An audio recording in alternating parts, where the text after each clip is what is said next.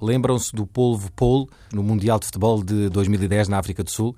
Bom, esse polvo, esse polvo sabedor que adivinhou todos os resultados da Alemanha, incluindo a derrota com a Espanha nas meias finais, esse mesmo polvo não teria sido capaz, julgo eu, de acertar no referendo de ontem à noite.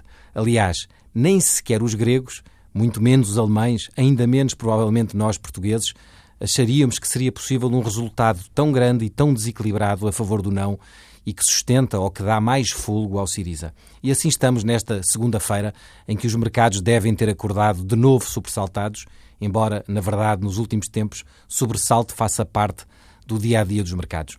Mas o pior do que sofrer ou de perder dinheiro na bolsa nestes tempos é tentarmos perceber, ou melhor, anteciparmos aquilo que vai acontecer na Europa nos próximos dias. Angela Merkel, felizmente, decidiu ou optou desta vez não por convocar os ministros das Finanças, os contabilistas do costume, aqueles que têm jogado com os números do Excel, procurando impor soluções que, na verdade, têm revelado pouca atração com a realidade e dificultado muito a vida à Grécia, um pouco também a Portugal, e, portanto, desta vez não vão ser os contabilistas a reunir-se, vão ser os políticos de verdade, que esta terça-feira, amanhã, portanto, vão ter que resolver o problema da Grécia. Não julgo, no entanto, que isto se vá um, resolver de um momento para o outro.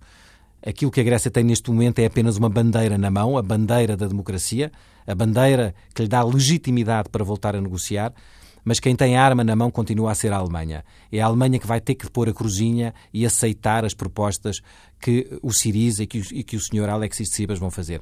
E, portanto, para quem espera que amanhã se possa resolver, eu diria que é melhor tirar o cavalo da chuva, porque ainda vamos ter muito de Grécia durante este verão quente.